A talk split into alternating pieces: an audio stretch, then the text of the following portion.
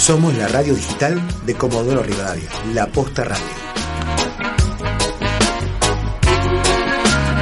Estás escuchando La Posta Comodorense Radio.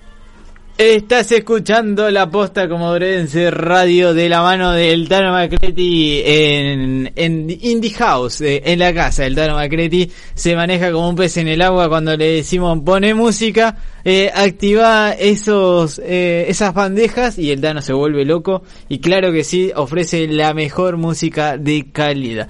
Como también ofrece, pero en este caso poesía de calidad, es el gran Pablo Soto. Pablito, ¿cómo andás? Buen día, Master, Antonio, ídolo, crack. ¿Viste cuando empiezan con el inflador? Master, turbina, genio, capo, ídolo. Eh, sí, empiezan con, con el inflador anímico tremendo. Bien, bien, bien. ¿Cómo andás?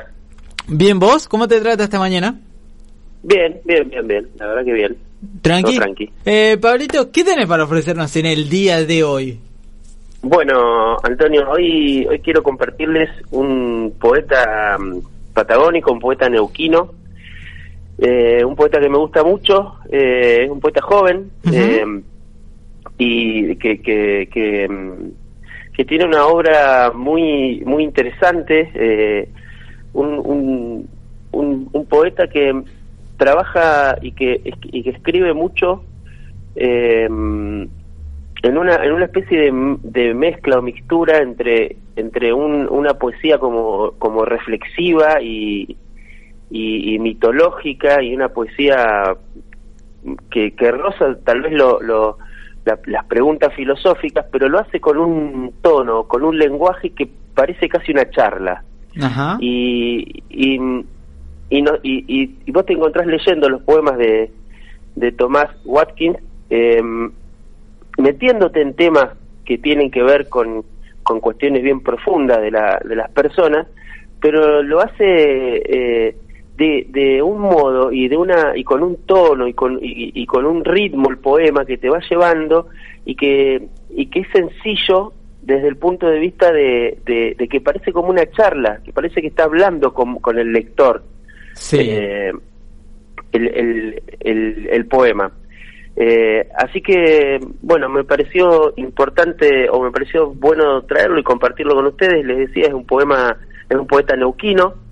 eh, se dedicó mucho tiempo a, o participó mucho tiempo de, de un grupo de, de, poetas de la zona, de esa zona que llamó Celebridades.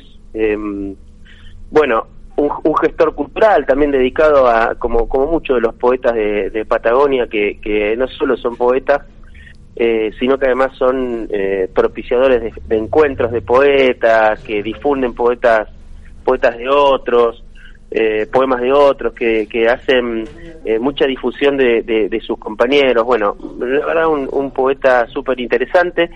Eh, muchos de sus poemas se pueden encontrar en, en la red, en, internet, eh, y publicó poema, eh, poetas, eh, poemas, libros de poemas como Mitología, Hora Blanca, que son que son grandes grandes libros de poemas. Nosotros hoy vamos a leer un poema de, de Watkins que se llama Vendas y Gasas.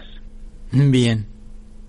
Eh, y es un poema que habla un poco de, de las heridas, que, habla un poco de las, de las heridas que la vida va dejando en, en las personas y, y de cómo y de cómo algunas heridas van cicatrizando y de cómo algunas heridas van quedando abiertas.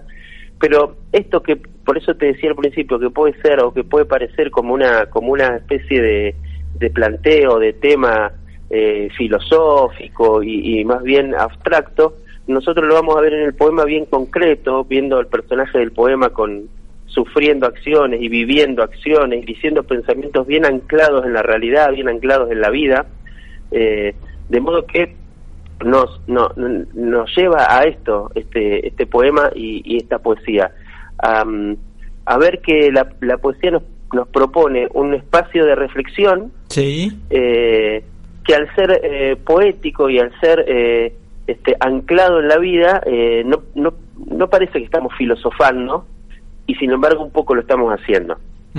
Eh, así que vamos a leer entonces ese poema de, de Tomás Watkins que se llama Vendas y Gasas. Es un poema muy extenso, yo voy a leer algunos fragmentos del poema y, lo vamos a acompañar eh, hablando de heridas y hablando de, lastimaduras y de, y de vendas y de gasas. Eh, lo vamos a acompañar con con una canción de una, de una banda española eh, liderada por, por ese carismático Enrique Bumburi, que es eh, Los Héroes del Silencio, uh, que, que tiene una hermosa canción que se llama La Herida, sí. eh, una, una gran canción eh, con, con una hermosa música y una, y una letra que también tiene su, su tono reflexivo y su tono y su tono de pregunta, un poco la, la filosofía tiene que ver con la, con la pregunta, y la poesía también se encarga muchas veces de tomar estas, estas preguntas y encontrarles a través del lenguaje, a través del uso de las palabras, una, una respuesta posible. Entonces, te escuchamos, Pablito. Bien, dice Tomás Watkins. 2004, creo que ahí comienza todo. Los viajes, el frío, el vino, los golpes a uno mismo dado vuelta, las manos rotas, temblando, el pie sangre y la jefa de guardia me grita, borracho, con los casos serios que hay. Comienza de pibe, con perros que te muerden, con laderas rojas de bardas donde tirábamos, donde nos tirábamos sentados en cartones, la risa desbocada y la mente haciéndose agua. Más tarde empecé a robar nostalgias a las tardes, al cine, a los libros que leía por única vez y perdía. Pocos años de vida y se veía venir tanta sed de cosas rápidas, el alcohol esperando ahí afuera, y la plata para las vendas, y la plata para el cartel que rompía trompadas, una noche de whisky. Entonces el juzgado, de testigo, de acusado, víctima siempre, y la doctora que no logra mi redención, ella y sus piernas, sus enormes pechos, masticando chicle jurídicamente. Me aconsejaron que no la deje hasta que todo se calme, no pudo hacerlo. Todavía no termina, Debe haber empezado aquella tarde cuando no llamé a mi viejo para el cumpleaños. Dos días más tarde lloré por la inclemencia, el tiempo perdido. Mi viejo trajo ese libro con un cuento para cada día del año. Nos leía al Pablito y a mí, jugábamos al fútbol y leíamos. Qué magia de pibes. Salvo el Luigi. Años después apareció de Milico, al que le pesa la camiseta. Nos dijo, qué bueno verlos, dejen de fumar, hay chicos.